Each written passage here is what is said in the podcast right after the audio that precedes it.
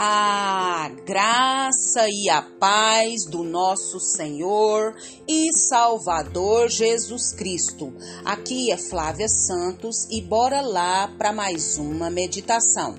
Nós vamos meditar nas sagradas escrituras em 2 Coríntios, capítulo 9, versículo 13. E a Bíblia Sagrada diz: por meio dessa prova de serviço ministerial, outros louvarão a Deus.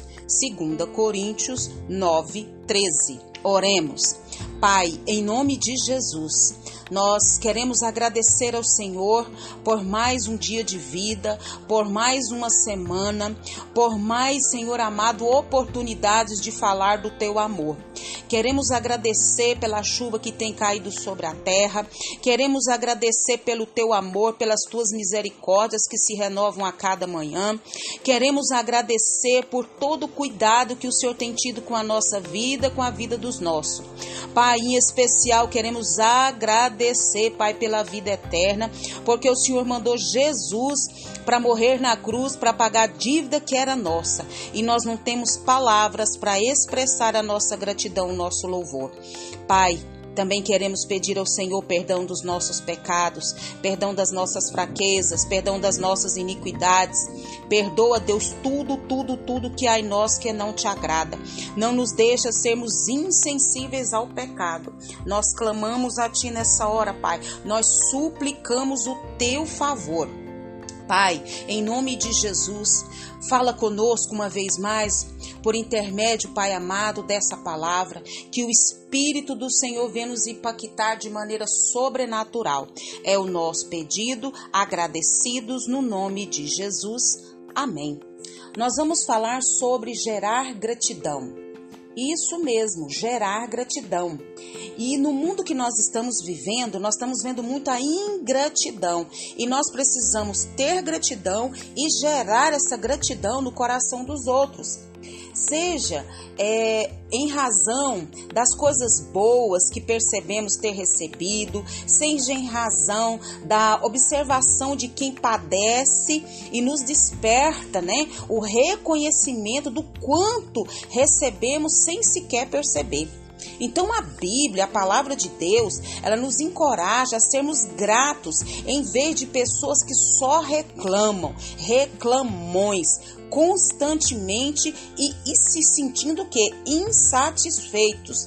Mas a gratidão por si só, ela pode ser uma forma disfarçada de egocentrismo, você sabia? Sou grato pelo que tenho e ponto final. E o outro? E aquele que não tem? Talvez se quer muitos motivos para ser grato? O que a minha gratidão tem a ver com a escassez do meu semelhante? Então, o apóstolo Paulo, a escrever a segunda carta aos Coríntios, Paulo mostra formas de como os cristãos podem não apenas ser gratos, mas gerar gratidão no coração de outras pessoas.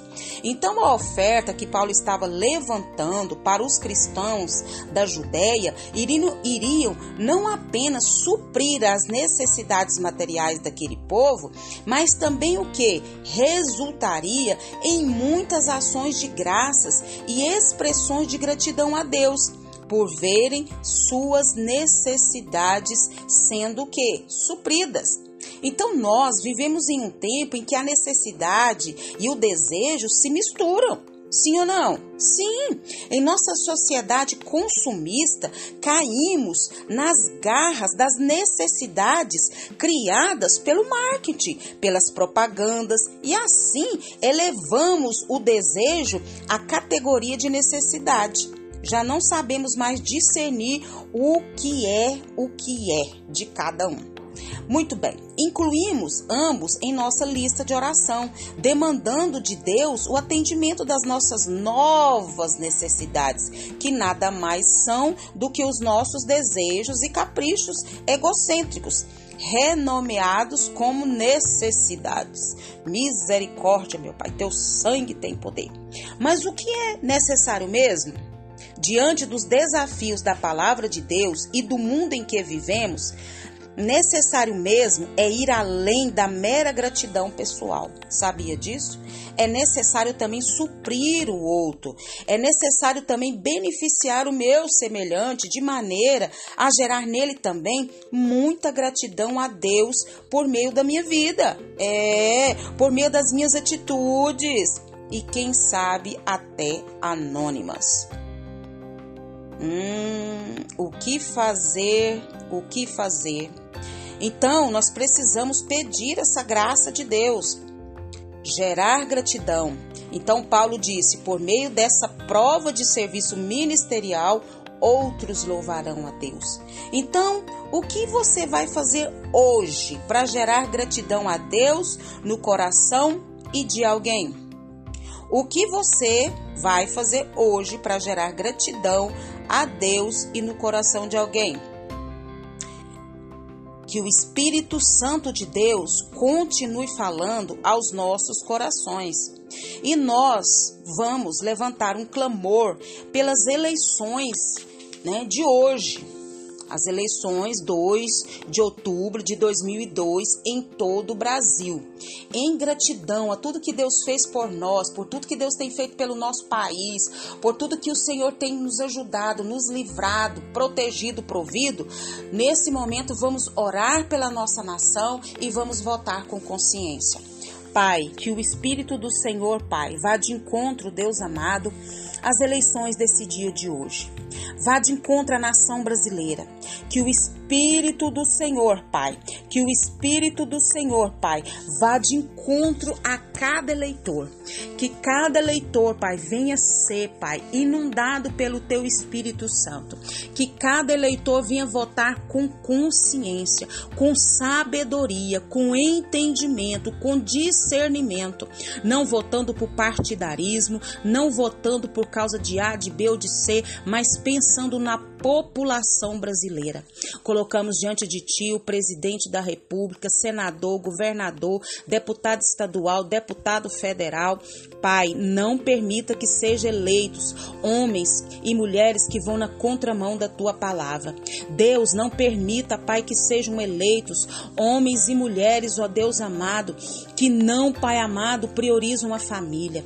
Deus, não permita que sejam eleitos, ó Deus amado, políticos, ó Deus amado que são a favor do aborto, que são a favor da legalização das drogas, que são a favor de tantas coisas que vão, Pai, na contramão da tua palavra, que vão na contramão dos bons costumes, que vão na contramão, Pai amado, daquilo que agrada ao Senhor.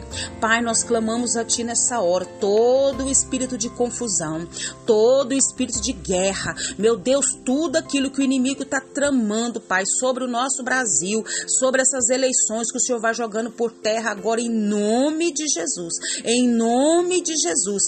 Pai, nós sabemos que nada acontece por acaso. Nós te agradecemos por esses que já estão aí, mas Pai amado, os próximos, Pai, que serão eleitos, que sejam pessoas, Pai amado, pessoas de bem, pessoas, meu Deus amado, pessoas que prezam pela justiça, pela nação, pelo povo, que vão exercer, meu Pai amado, seus cargos, ó Deus amado, com consciência, pensando na nação, pensando no povo, pensando nas crianças, pensando nos idosos, pensando nos jovens, pensando, meu Deus, nos adultos, no futuro dessa nação. Pai, em nome de Jesus, vai caindo por terra agora todo levante contra essa nação brasileira. Pai, que nós possamos ser celeiro, Pai amado, de missionários que vão ao mundo para levar a tua palavra. Pai, nós clamamos a ti nessa hora, nós suplicamos o teu favor e entregamos nas tuas mãos essas eleições e os próximos candidatos que o Senhor já sabe que serão eleitos.